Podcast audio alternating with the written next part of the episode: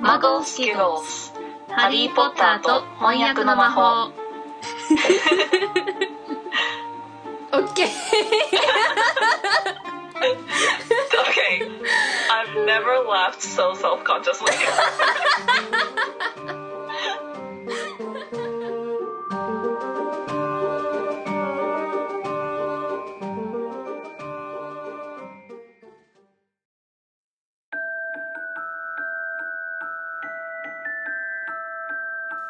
我ここに誓う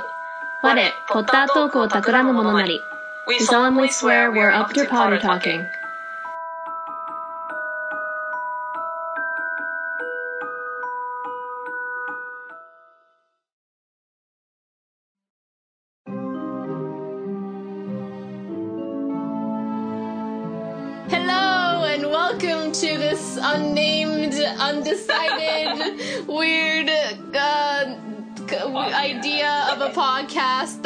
We don't even know is gonna be a thing.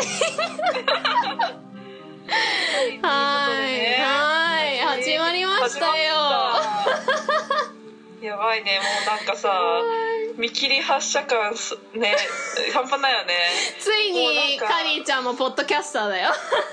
ね本当だよね世界一見切り発車のポッドキャストだとポッドキャスター仮だからね。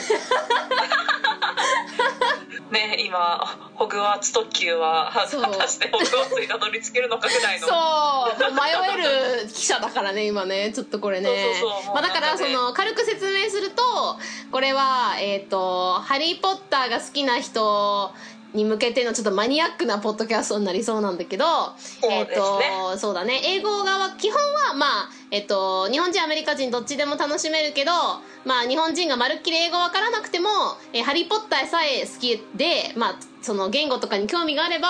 えっ、と英語のえー元の訳と日本語の訳を比べて「えーハリー・ポッター」のそのこっちの言い方この人がすごくやり方いいよねなのか私だったらこうしたかなとかそれだけじゃなくて、私ここのシーンすごく好きなんだよねとかこういう意味があったのかなとかそういう雑談をしようという、えーバイリンガル同士のバイリンガル女子の「ハリー・ポッター」トークの番組をちょっとしようかなっていうことになってるのでねはいっていうことでここら辺でちょっとね一応まあ誰が喋っててどういうやつなのかっていうのも含めて一応ちょっと自己紹介してみましょうか。ね。じゃあ、どうしようか。カリーちゃんからいく？はい。じゃあえっ、とえー、カリーと申します、はい。えー英語ではケリーの発音でね。そうそうですね。英語だとまあキャリーっていうふうに呼んでください。はい。はい。イエーイ で私は、えー、カンナ、まあ、カンナ、うん、カーナ、カーナエン、カンナ、なんでもいいけど、まあ、カンナと言います。えっと、私はちょっと、ポッドキャストに少し、カリーちゃんよりは関わってて、えっと、自分の別のポッドキャスト番組を、アンクケル5っていう番組を持ってます。えー、カンナ・アンダーソンのアンサー・アンダー・アンダースタンド・バイリンガル・ポッドキャストっていうのをやってて、めちゃめちゃめちゃ長いんだけど、あの、それがアンが5つ入ってるので、えー短くアンかけ5って言ってて、えっと、バイリンガル女子、私が、まあ、日本とアメリカ育ちなんだけれども、えーうんその中で、この、その経験、文化の違いとか、それ、こう、英会話ポッドキャストみたいなんではなく、こう、文化の違いを語りながら、ちょこっとこう、英語や、英語に興味を持ってもらって世界がちょっと広がればいいなと思ったポッドキャストをやってるものなんだけども、うん。えっとじゃあちょっとお互いどういうふうにバイリンガルになったか軽く言っとこうか。私はさっき言ったみたいに、えっと9歳まで日本で育って、えー9歳から、えー22歳までアメリカで育って、まあ、たまに、えっと夏休み日本に帰ったりするみたいな感じででだから、えー日本に住んでる時は、えー日本語だけしかできなくて、まあ、お父さんがカリフォルニアの人なのでカリフォルニアに家族で私が9歳の時から住んでそこから英語一気にガーってやってそこからこうどちらも鉛なくバイリンガルになれたっていうタイプのバイリンガルです。はい。でだから小学校3年までが日本で大学まではずっとアメリカっていう形です。でカリちゃんははい、えっと私は、えっとまあ、カリーっていうふうに名前つけてるんですけどあの全然なんかそれその名前のせいかハーフって勘違いされるんですけども、まあ、ハーフはハーフだけど東京と熊本のハーフの純日本人でそう。えっと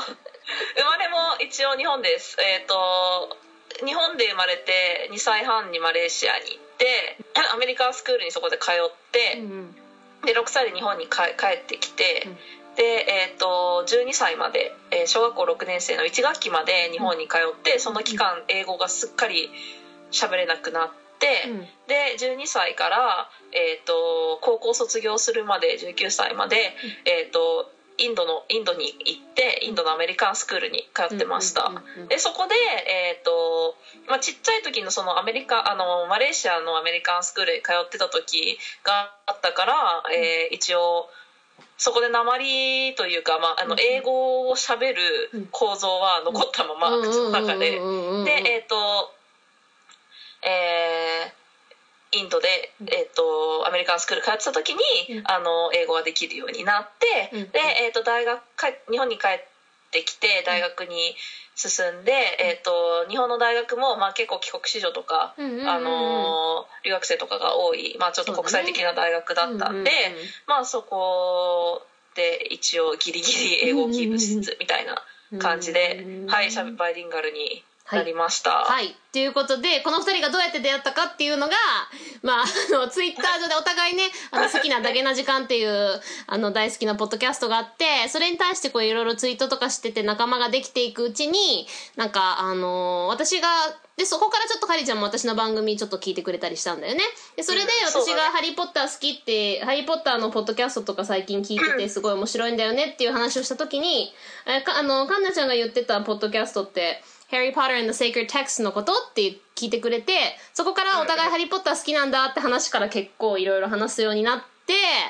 私がその英語のハリーポッターのポッドキャストを聞いてて自分も英語のハリーポッターの始められたらなと思ってたところになんか、え、やるやる？みたいな感じで、なんかなんとなくそそんな風になっちゃっ控えめなんだけどて。そこそこグイグイ来たよねそう、だから、その、お互いね、そのハリーポッター両方の言葉で読んでるから、それを比べられたらしたら楽しいね、みたいなんでこの企画が始まったんだけれども、じゃあ、ちょっとその話からお互いがどうやってハリーポッター好きになったか軽く語ろうか。そうだね、じゃあ、カリちゃんから。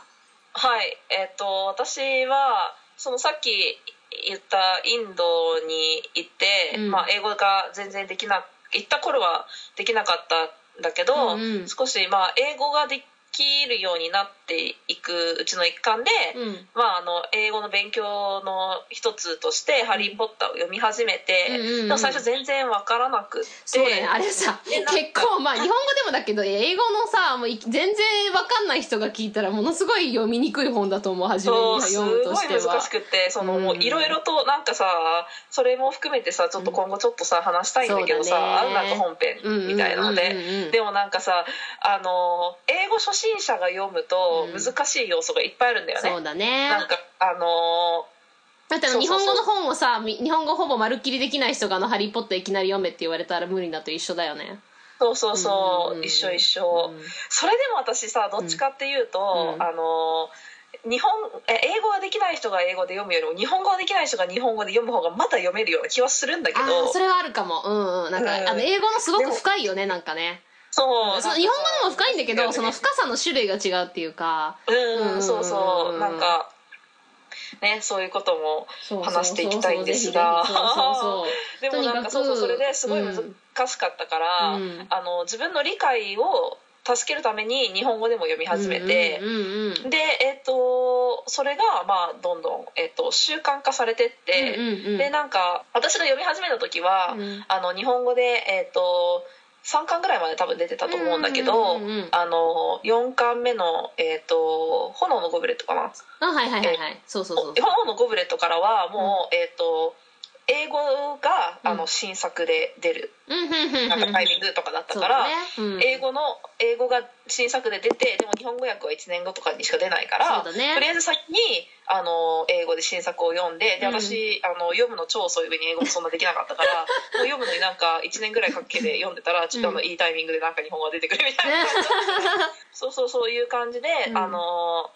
英語を読んで、うん。その理解を深めるかつ、まあ助けみたいな感じで。日本語の、まあ読む練習っていうのも兼ねて日本語でも読むみたいなのうんをうんうん。前巻で繰り返あのやってましたね。それすごいわ本当。私もそれできてたらなと思うけど全然私はだからか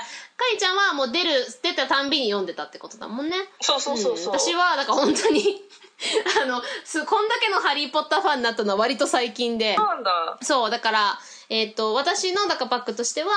えっ、と小学校1年生だったかなんかに最初のを読んで、うんそれも出て12年経ってた頃かな。それでそれはそれ日本語だもんね。そうだから日本まだ英語が全然できない頃。できない時日本に住んでた頃に、えっと小学校1年で1作目を読んですっごいハマってで映画が出て映画見てすっごいハマって、まあ、子供だからあの映画すごく本にまあまあ割と忠実じゃない？だからすごい好きでで2も同じ感じで出て読んですごい気に入って映画も見て気に入ってだってで、アメリカ引っ越す直前だったかななんかだから8歳ぐらいだったと思うんだけど映画館で3が出た時に見たのね、うん。でなんか3ってさなんか子供もうスピード速すぎてあの辺から。本読んでなかったら全然内容が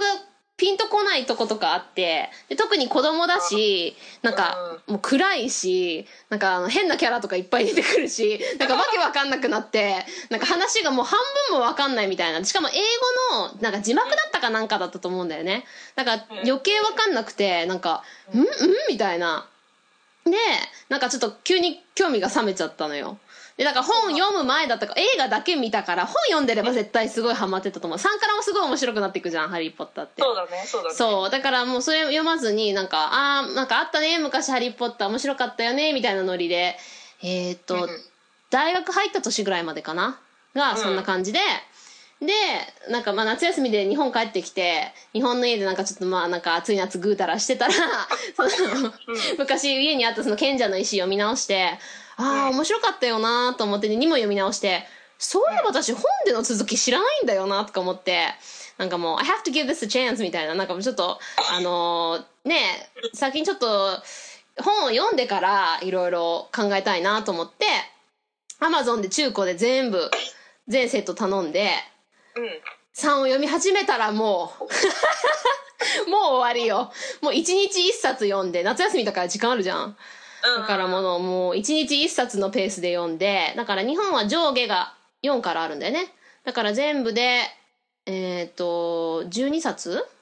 かな？4 11かな。11冊だね。あるのを1日1冊読んでもう終わっだからもう一気にさその待つことなくもうあのベンジワッチのベンジリードみたいな その一気一気読みをしたからもう終わって放心状態をなんかもう私はもうそのだから短期間にその世界にのめり込んでもうって感じででそれで全部最初日本語で読んであじゃあもうこれ原作読みたいと思ってその大学生の時に全部英語で読んでもう余計ハマってでオーディオブック聞くようになって余計ハマってみたいな感じで。もうそれからずーっとオーディオブックリピートで聞いてるっていう感じかな。だから英語で読んだ回数の方が日本語で読んだ回数よりは多いかな多分。うん。うんうんうんって感じ。すごい。今ではなんか私なんかよりも全然詳しいと思うもん。いやー。いや私の私のマニア度はねちょっと ちょっとなんか異常なぐらいだから。そう。っていうことだからね結構その本編でもねここがあってなんか詳しく語ったりするかもしれないけどなんかもうどんだけの長さになるか分かんないけどね。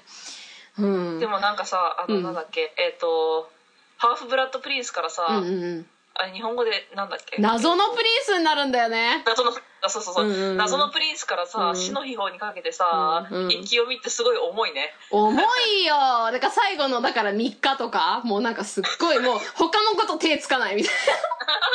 だからもうなんか晩ご飯とか食べてても上の空みたいな。もうなんか早くなんかペンセーフに戻りたいみたいな。そうもうそんな感じで。そう。でだからこれが2人の一応「ハリー・ポッター」のその原作と日本語訳の、まあ、読み方。ちょっとじゃあ、えっ、と、この番組のタイトルがですね、皆さん、まだ決まってなくてですね、これが悩むとこよね。だってその、英語人が聞いても日本人が聞いても、まあ楽しめる、そのハリーポッター好きなら楽しめる番組だと思ってるから、うん。な、そのまあ、外、英語人なら、まあ日本語ちょっと知ってないと面白くないかもしれないけど、まあ、基本はまあ、ね日本人は別に英語分かってなくても楽しめると思うんだけど、うん。そうだな。英語でも日本語でもこう分かるようなタイトルが一番いいんだけどそれってすごく難しいじゃん。そうだね。あの両方のタイトルをポ入れたかったら結構短めじゃないといけないし、フローもちゃんと考えなきゃいけないしでもやっぱ言葉かけとかもちょっとしたいしうん。う ん欲張るね。欲張るね。でこれがそのマニアじゃないと分かんないタイトルにするかもう誰でも分かる「ハリー・ポッター」のタイトルにするかっていうのもあるしちょっと。なんかマニアじゃなくってもいいけど、うん。まあ一回あの本読んだことある人。ハリー・ポッター読んだらそう。ああなるほどね。そうそうそうそう。これねこれねって分かるでまたさその映画しか見たことない人に 本に興味持ってほしいってとこもあるんだよね。なんかその本読んだ人なら誰でもこれすごく楽しめると思うんだけどあ映画見た人はまあ別にネタバレの心配は別にないじゃん。映画見てれば。だからそのこれをその一生一生やっていくからその一生一生ごとのその魅力に気づいてぜひその元の本も読んでほしいなって部分があってやっぱり映画だけだと私絶対本読まないと思うんだよね。なんかそのまあ私の意見がちょっともうバレちゃうけど私全然映画の方はあんまいいと思ってなくてそれはその本の部分を削ってるからとかじゃなくてそれはもう映画は仕方ないからその全部入れるわけいかないからね。でもそのやり方がすごくもうあ監督もだしなんかその他の感じもあんま好きじゃないなとかもちろんいいとこもあるんだけどそれも含めて語っていきたいとは思うんだけどさ。だからそうだね。そのぜひ本の方の魅力に気づいてほしいなと思うから。うんやっぱりなんか、うん、なんだろうな。使ってる言葉が面白かったりとかそうなの表現が面白かったりそうなの。言葉の表現の仕方とかうん。文の表現の仕方とかが面白かったりす JK るローリングから天才。私はもう。私は結構なんか映画も好きなんだけど、うんうんうん。まあ、もう別物としてやっぱり楽しんでるところがあるから、そうね。それはもうそうだけど、ん。そうそうそう。だからなんかなんだろうな。やっぱり映画とかだと、うん。まあ、そのストーリーの面白さとかうんは終えるとは思うけど、やっつながりがさあここにこれがつながってんのかっていうのが全然映画だとないからさ。そううんそのあとはベベースのストーリーはわかるけど。うん文章のねその JK ローリングの文章とか松岡さんの役の文章とかの面白さっていうのはなんかなかなか伝わりづらいところもあると思うから映画だと。もちろんこれからずっと本編で語っていくと思うんだけど基本的には私の意見としては松岡さんはすごくうまくやったと思うあのー本当にいくらでもね、あのここはもっとこうした方がいいなんて簡単には言えるけど本当にこんだけの本を訳そうと思ったらもうすごい人だと思うから私は。そのそれだけでもう。だからすごくこんこれからもねどんどんここ私だったらこうするかなって言うとは思うけどそれはもうすごい彼女をリスペクトしてるからっていうとこはもう本当覚えておいてほしいと思う。なんかそうだね。ここは変えるかなっていうところ以上に私ここすっごい好きっていうところの方が多いからもちろん。あとはやっぱりさ、うん。あ超長編じゃんこれって。そうだね。でさやっぱりそのわかんないけど最初の数な最初の数冊が出てない段階ではさ、松岡さんだってさ、最後まで知らなかっただろそううしあのー やっぱりそのキャラクターの作り方とかさ、うんうんやっぱりもう最初のもうあのーまあこれも ねこれ本編で話すけど、うんうんやっぱり結構ダンブルドアとかハグリッドとか、ね。すごくなんかあのー日本語を読んでてさ、うん。あの独特な口調で話したりとかするキャラクターがうんうん。出てくる時に、うんもうキャラクターのことを、まあ、もちろんさ、うん。いろんな情報は入ってるんだろうけど、うんうんうん。でもなんかそのすごいと思う本当。詳しく知る前にうん。もう自分で設定をしなきゃいけないとかっていうのを考えるとうんやっぱりすごいなって思うけどねでその言い回しとかさそのもちろん文章の作り方が日本語と英語は違うから その、うん。そのまんまを毎回日本語に訳しちゃうとすごくこうリピートが多くなっちゃうというかこう、うん。同じつまんない言い方になっちゃうのをあこういうふうにここをこうちょっと順番をこういうふうに変えるだけですごく日本語で自然なフローになるのがさすがだなと思うとことがたくさんあるからそういうのも一生一生ごとにちょっとね語っていこうかなっていうそうういう感じの番組にしてもちろんその、えっと、私たちがそのバイリンガルとしてのここがすごく訳し方がいいってだけじゃなくて私このシーンのここがすごい好きなんだよねとかいうこう単純な話とかもしたいと思うし。そうだねうん。このセリフとかすごいいいよねとかね。でそこもまたこの言い方がほんそういう話もしたよね。そうその言い方がまた松岡さんここすっごいうまく訳してるよねとかいうのも語りたいから、そうそう。で、えっと、お互いね私はもうあのパーターモアポッターモアっていう JK ローリングが作ったサイトで、えっともうレイブンクローってことは確定済みだったんだけどカリちゃんあれ自分なんだっけ？ってなってたんだよね。そうあのさすごい前になん うん。か受けてそのえっと量の組み分けをそうそうそうそう。やってでなんかだけど最近まで全然なんか忘れちゃってて めっちゃカンナちゃんに「なんで覚えてないの？なんで覚えてないの?」とかって言って責められて急いでなんかパスワードとかもさサイトのパスワードとかも忘れてたからさ設定し直してこうやってログインし直したら、うんうんあの入った瞬間に「うんうんあのレイブンクローでしょ」って教えてくれたからあーイエーイ We're both Ravenclaws! Yay! We're smart! え うん、だから、唯一レイブンクローであって思うのがさ、あんまレイブンクローで好きなキャラいないんだよね。なんか、クエロとかもレイブンクローだし、あの、ロックハーツとかもレイブンクローだし、えーみたいな。Ew. Ew. he actually as a character he's my he's one of my favorites because he makes the book so funny. But like i don't like i don't like him as a person because he's awful. But like Yeah. as a, as a reader i love scenes with him because he's such a funny character そう、なんかロックハート、ギルデロイ・ロックハートはさ、もう、あの、実際のその人物としてはもう最悪なやつだけど、でもあの、で、だから実際にね、周りにいたら最悪だけど、その、本を読む読者としてはすっごいそのシーンとか面白いから、好きなんだけども、ロックハートもレイブンクローだし、ククレル教授もレイブンクローだし、なんかちょっとレイブン、しかも私、蝶ちゃんが、まあ、この後ね、どんどん、あの、まあいつ、い、いいつよ4つ目の方にたどり着くのか、3つ目4つ目の方にたどり着くのかわかんないけど、あの、蝶ちゃんがさ、私あんま好きじゃなくて、ね私も好きじゃなえ、わかるもうさ。わかる。でさ、唯一のアジア人じゃん。だからさ、すごいいいキャラだったらさ、絶対さ、ハロウィンとかも蝶ちゃんとかなりたいけどさ、でもなんか全然さ、なんか好きになれないキャラだから、ちょっとね、でもちょっとなんかうん。あれだよね、あの蝶ちゃんがさ、うんあの本で出て初めて出てきた時にさ、うんうんうん一瞬さ、うんうん。お？映画のオーディションこれ行くか?」みたいな思うよねアジア人だったら一回は。思うね。でしかもさなんか最初ほら美人だしさクイリッチのさやってるしさなんかちょっといいかなと思ってたらなんかどんどんどんどんさもう5つ目の本とかもうほんと嫌だみたいなわかる。ねえ。お前さえ見てればってなる。ねえわかる。もうでそのさなんか性格が私全然好みじゃなくてなんかもうはっきりしろよみたいな。なんかあれだよね。あのー男にモテるけど女に嫌われるそれそれのそれそれそれもうこれも絶対語る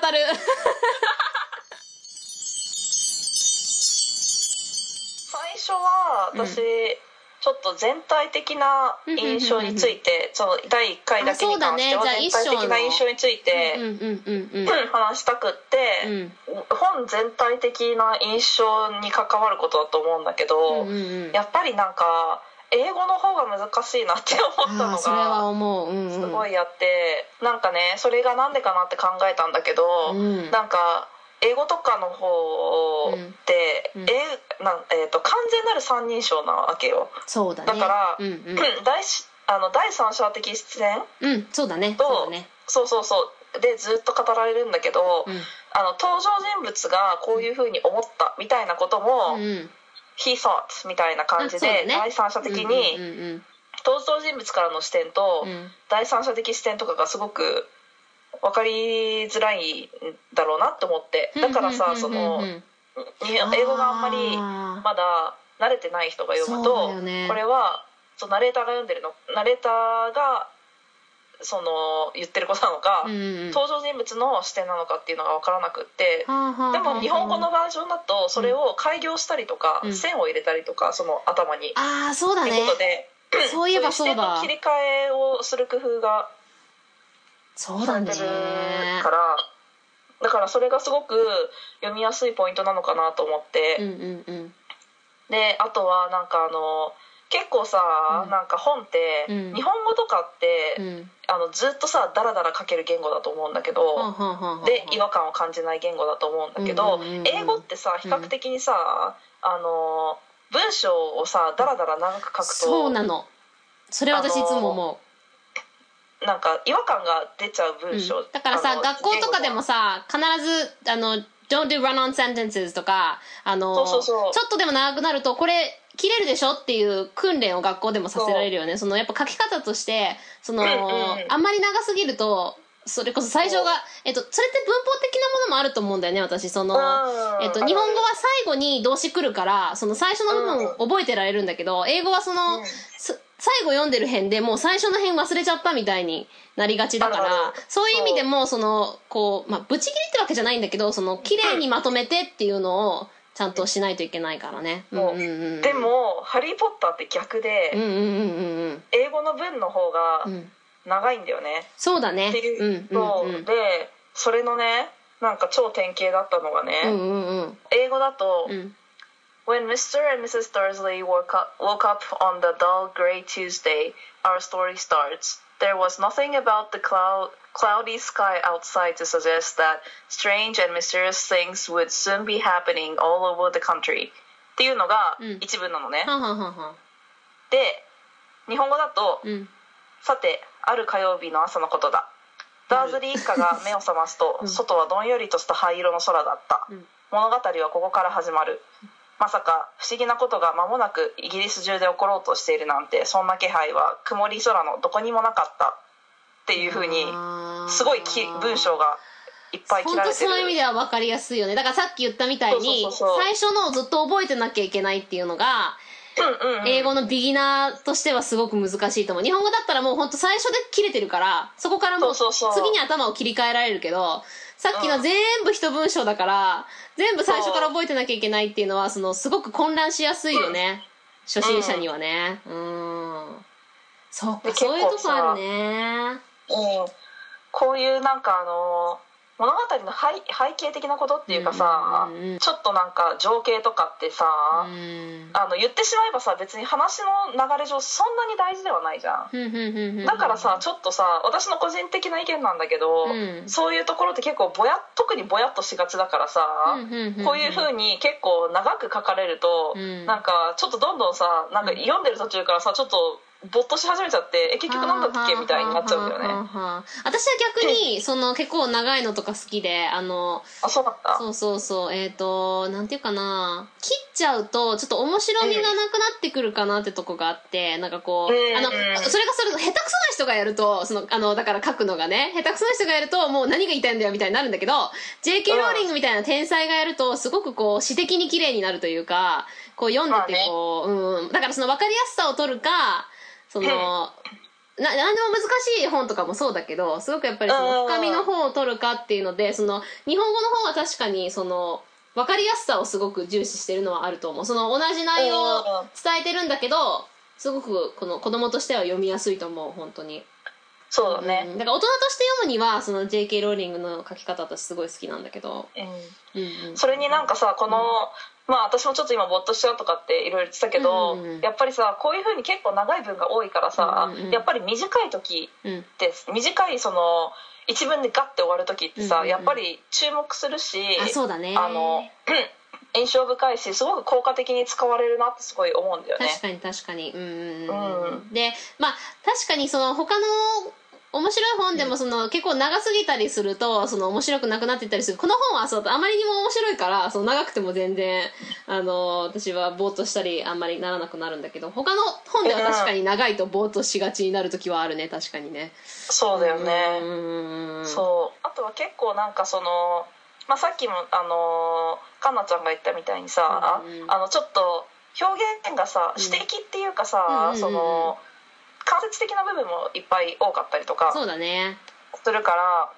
お話の中でその、ダーズリー夫妻が、うん。その魔法とか不思議なこととかを、うんうんうんうん。なんかあの一切受け付けないみたいな表現で。うんうんうんうん Because they just didn't hold with such nonsense Yes っていう Yes 文章が Yes あるんだけどうんうんうん。それってなんかとってもなんかなんだろうなあのインダイレクトっていうか間接的っていうまでではないけどなんかその日本語だと到底考えられなかったっていう表現をされてて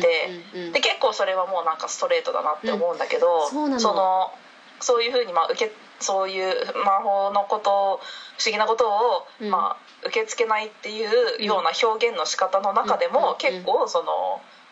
直接的にバッとは表現されてないなうんみたいうんな。そういうのが結構いろんなところに散りばめられてるからうん。やっぱりあのそういう意味で、うん。あのよく言うと、うん。英語がよく言うともっとポエポエティックっていうかうなんか少し、あのえっと一つ洗練された感じの表現だけどそうそうそうそう。あのウィッティだよね、まあちょっとすごくね。そうそうそうそう、ん。ウェリーただその、英語を始めた人やり始めた人だとあんまりちょっと難しいかなっていうう理由の一つかなと思う、うん。そのさっきの言うとその間接的っていうのはすごく私もいつも思っててその訳された時だからあ赤毛なんでもちょっと私の番組の方でちょっと言ったんだけどあの、なんていうかなそれこそサーカズムがあるっていう話は私も私の自分の番組でも言うんだけどその英語ではそのやっぱサーカズムの文化ですだからさっきの文章一つもその、うん到底考えられなかったって言ったらその到底考えられなかったって意味しかないじゃん、ん。そうだね。でもその英語での言い方はそんな馬鹿げたことに関わってるような時間は私たちにはないのさっていう感じの人たちだったみたいな感じじゃん、だからうんそのそれを読んだ時にダーズリー一家みたいな人たちがそれを読んだらそのまま受け取る。実際にナンセンスだよねって思うけど読者が読んでるからあ実際はナンセンスじゃないわけじゃんその,、うんそね。あの想像力とかって。だけどうん。ダーズリー一家はナンセンスだって思ってるからそれをバカにしてわざと言ってるっていうのがちょっとこうそのまんまストレートじゃないっていう意味での間接的っていうのが他にもうん。本当に JK ローリングがそういう言い方をすごく使ってそれがすごく面白いからそれをやっぱり日本語でしようと思うとすごく難しいんだよね。その特に文章で言う時にやっぱサーカズムが少ない国だからそのないまでいかないけどその、言い方としてみんながよく使わないから、それをそのまま書いちゃうとやっぱり「ん?」ってなんか不自然な言い方になっちゃうからやっぱその到底考えられなかったって日本語でその松岡さんの訳し方はすごく私も他に思いつかないからそれがすごくいいと思うんだけど、やっぱもう言語としてどうしてもそうなっちゃうからうんそれはちょっとその。もちろんその日本語から英語に訳した時も残念だなと思うとこあると同じようにやっぱ英語から日本語に訳した時にそういうとこがちょっと残念だなと思うとこがあったりするよねうん。うんうんうんうんうん。えっと結構今度は日本語版についてなんだけど、うん。うんあの英語の方ってさっき言ったみたいにすごく第三第三者的で、うん。結構なんかあのドライにじゃないけど、うん。もう第三者が淡々とうん。なんか見てるみたいあなあイメージなんだけどはい日本語だとちょっと主観がなんとなくちょこちょこ入るような、その第三者的目線なんだけど、うん。そこにその原なんだろうな原文にはない主観が入る言葉が入ったりとかたまにするところがあってうん。例えばダドリー、えーダーズリー夫妻のさ息子のダドリー に対して、うん。あのダーズリー夫妻はうん。英語だと「うん。In their opinion there was no finer boy anywhere」っていう。なんかさ、うん。のがあってそれはさまあなんていうのかな。だけど日本語の訳はうん。2人の親バカの意見だったっていう役だったわけ。でその親バカって、うん。その親バカの意見って例えばさその「In their opinion there was no finer boy anywhere」っていうのはさ、うん。えー、とダーズリー夫妻からしてみると、うん。あの世界にうん。これ、あのこの子以上に。この男の、うん。この子以上にいい子はいないっていう、うんあの考えだっていう表現の仕方じゃん、英語だと。そうそうそうそうそうそだけど2人の親バカの意見だったっていうその親バカってうん。第三者から見たダーズリー夫妻の印象じゃん。うそうだからさっき言ったのと同じことなのよ。だからもう親バカって言ったらもう決めその意味しかないじゃんその決めつけちゃってるっていうかもそうう。ん。バカだなって第三者から見ると本当なんかもう実際そうじゃないっていうのをもう前提にまあそうなんだけどでもそれはもううん。読者が読んでそう思う意見であって例えばそれを英語バージョンをダーズリー夫妻が読んだらそうそうその通りうちの子みたいな子は他にいないっていう意見なのよっても捉えられるけどそれを読者が読むとバカじゃねって思う。その読者が初めて自分で親バカってこう思うだけであって実際に文章には書いてないから。うんうん。うん、その訳し方としてはそうやるのはすごくわかるんだけどでもその英語の言い方はそうっていうのはすごくよくわかるわ、うん。うんうん、なんかあのすごく読者をあのなんだろうな。えっと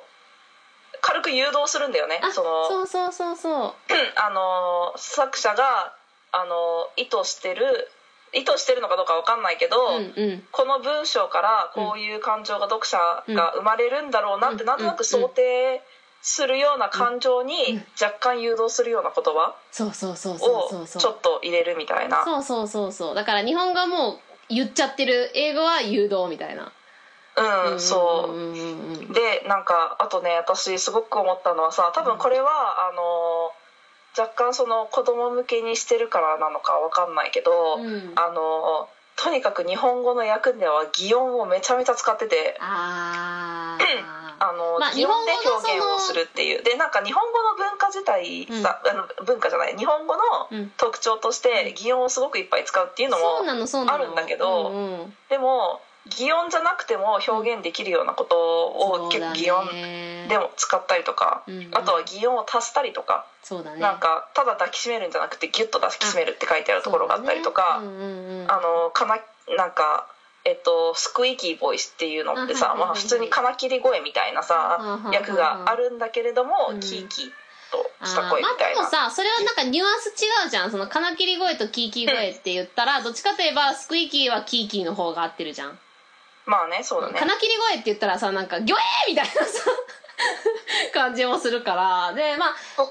普通に抱きしめるっていうよりもギュッて抱きしめるの方がちょっとニュアンスがそこに加わってたりとかするからまあうん。その確かに他にもその擬音語を足してるとこ多いなとも思うんだけどそのそういう風な意味で日本語やっぱりその自然とさっき言ったみたいにかりちゃんが擬音語が多い言葉だからこそそれによってニュアンスが変わってきたりするから足してるっていう部分もあるのかなと思ったりするけどね。なるほうん。どでもね、うん。その数がね私数えたの。うん。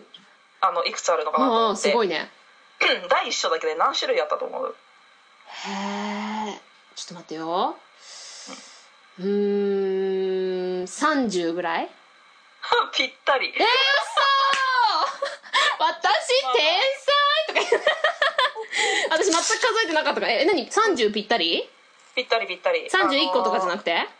てであの30ぴったりあ30種類。だからあの複数回出てくるああはいはいはいはいはい。やつとかもあるけど、うんうんうんうん。30種類。へえまるっきりの予想だったんだけど今すごいびっくり。へねえ確かにでもだからそれは私だからその一章読んだ感覚としてはそんだけあったかなって思ったのよ今。その、うん。なんとなくの感覚だよ。そうだからさ、うんその26ページくらい、うんうんそうだね。一章が26日本語だと一章26ページくらいあるんだけど、うんうん。26ページの中に30種類の擬音が出てくるからね。すごいね。なるほど。っていうところかな。あと私個人的にさなんか、あのー感想っていうかさちょっと若干気になって聞きかなちゃんに聞きたかったんだけどさ、うんうんうん。第一章ってさ、あのダーズリー夫妻ってさミスター・ダーズリーとミセス・ダーズリーっていう表現じゃん。そうだね。それってなんかさ、うん。私の中でさあんまりその登場人物がミスター・ミセスでさ子供のよ子供用の本に多い印象なわけ。はあはあはあはなんかミスター・ダーズリーとかって図でずっと通して出てくるのって、一なんかよくあるのは一番最初にフルネームで登場されて、はいはいはい。でファーストネームあのね。うんうんうん。ネームでその残りは出てくるとか私これさっていうのが多いんだけど。ちょっとわざとやってんじゃないかなと思うのはさ、うん。そのまあそのイギリスでちょっとその気取った部分そのなんかこの二人ってさ他の本のとこにも出てくるけど、うん。実際よりもすごくこう、うん、they wanna they wanna put on a good face like they're they're the type of people who wanna like show off to the world of so they wanna like pretend like they're proper people even though they're not like do you remember when So- like so- uh, Aunt, so- so- Aunt so- so- Marge so- so- comes they're like what dipper like you know a, a cup of tea or something like that like they're they're trying to be this Uh. like you know upper class kind of thing but they're actually not right so they're they're these people who want to like pretend like they're like you know upper class like ちょっとなんか気取ったみたいな 感じがある。だからちょっと今ちょっと英語で言ったの。はそのなんかこの二人ってすごいこう実際よりもこう周りに見せびらかしたいみたいなとこがある人たちだからその実際のファーストネームでいうよりも自分はもうミスターとミセス・ダーズリーみたいなそれこそ日本語で訳してるダーズリー氏とダーズリーその夫妻なんだっていう感じの雰囲気を出したいからやってんじゃないかなっていうのはあるねそうなんか私も本当に全く同じことを思ってて、あ本当？なんかその他の文章はすごくなんか、まあ、大人が読んでもうん。違和感がないというか大人向けみたいなうんうんうん。に近い文章なのに対して、うん。ここだけミスターミセス・ダーズリーっていそうちょっと子供用の本に多いうんうんうん。いいのかなっていうさつあの表現使うのって、うんうんうんうん。えー、とその2人が、まあ、あの相当かっちりしてるっていうそうのあの普通のもうねあのザ一般のとかザ・ノーマルな人たちだっていうのをは箱の中に入ったもうきちっとしたみたいなね。そうそうそう,、うんうんうんうん。もう型にはまってますぜみたいな。それが自慢って感じだもんね。そうそうそうっていうのを表現するために、うん最初の出だしはあのこのねミスターミセスっていうのを通したのかなと思って、ちなみになんかちょっうんと一個先の話になるけど私最初にさ、うんうんあの第2章を読んで一番最初に書いたのってさこの章、この章から、うん。あのミスター・ダーズリーからうん。アンクル・バーノンになるし、そうだミセス・ダーズリーもアント・ペチュニアになるからだからあのダーズリーそうそうおじさんおばさんに第2章からそうだよね。だからもうハリーの目線に今度はなるからね。うんそうそうそうそうそう。だからあの第三者的な話口調だけど、うん。でも若干目線がハリー寄りになるから。そうそうそうそこのうまい使い方すんだよね J.K. ローリングがね。ね。うん。だからなんか多分そのきっとそのここってもう要はさこの第一章って設定の章なわけじゃん。そうだね。あのだからさそのえっ、とダーズリーしただご夫妻うんのなんか設定をうん。決めるためのミスターとミセスなのかなってすごい思った。うんそうだね。いいこと言うね。でさここちゃんとこの松岡さんもダーズリー夫妻と夫人とダーズリー氏って訳してるのがすごくこの固めなバランスがすごくいいと思う。だからミスタうん。ーだって日本日本人はさだってミスターもミセスも知ってるからミスターダーズリーでもミセスダーズリーでもいいわけじゃん。だけど、うん。ちゃんとダーズリー氏とダーズリー夫妻とダーズリー夫人って言ってることによってすごくこの硬さの感じがうまく伝わってるなと思う、ね、うん。私も思った思った、うん。そのね、うん私最初にさ、うん。ミスター・ダーズリーミセス・ダーズリーって言ってさ、うん。自分で考えた時にさダーズリーさんって出てきちゃったからさ自分の中でね。そうだよね。から2人ともたさんになっちゃうと思って、あれ日本語でどうだっけって言ったらあ死と夫人ねと思ってさあそうだねと思って。本当にさだから翻訳ってその言われたら意味もわかるしどっちも知ってる言葉なのにあそういう言い方私瞬時に思いつかなかったっていうのっていくつもあるよねやっぱりね。そうそうそう。れはそういうの私やっぱりノートに書いたんだけどはいということでえっ、とちょっと、はい。こ あのタイトルはまだ思いついてなくこれまあ載せた段階ではねもう決まってるはずなんだけど、えっととりあえずね私たちの番組こんな感じのものだから、もし「ハリー・ポッター」が好きで、えーはい。英語全然できなくてもあの途中でもちろん英語とかお互い喋ったりすると思うんだけど必ず日本語で説明もつけると思うしこれを聞いてちょっとこう英語の勉強したいなっていう人とかも聞いてほしいなと思うしで全然本とか読んでない人でも映画が好きってなって本読んでないっていう人はきっと本を読みたくなるぞっていうようなポッドキャストにしたいなと思ってるので、えーぜひぜひ聞いてくだあとはさないんか普通にさ、うんうん。あの普段出会うようなさ、あの日本語あじゃあ英語なんか日本語訳とかじゃなくってさ、うんうん。翻訳の楽しさとかもさ多分きっと分かったりすると思うから、うんうんうんなんかそういうちょっと英語ができる人もあ、うん。翻訳ってこういうところが面白いねとかそれもタイトルに入れたいなとか言って。もうタイトルの欲張り感がはい。ということでカニちゃんからも何か言いたいことある？なんだろうな。不定期になると思うけど、ね。でもなんかゆっくりマイペースにやっていけたら嬉そしいな。うだね。でなんかもちろんさ リスナーさんたちもすごい増えてほしいけどなんかもう私たちのためにやってる感もあるからそのそうそうそう私たちのね。この girl talk なんかもう女子トークみたいな感じで聞いてもらっても全然いいし、その「ハリー・ポッター」のネタバレさえ気にしなければもうあそうね。の ぜひぜひ聞いてほしいなと思います。えということで、カーナ・エンでした。カリーでしたポッタートーク完了。ポッタートーキング managed。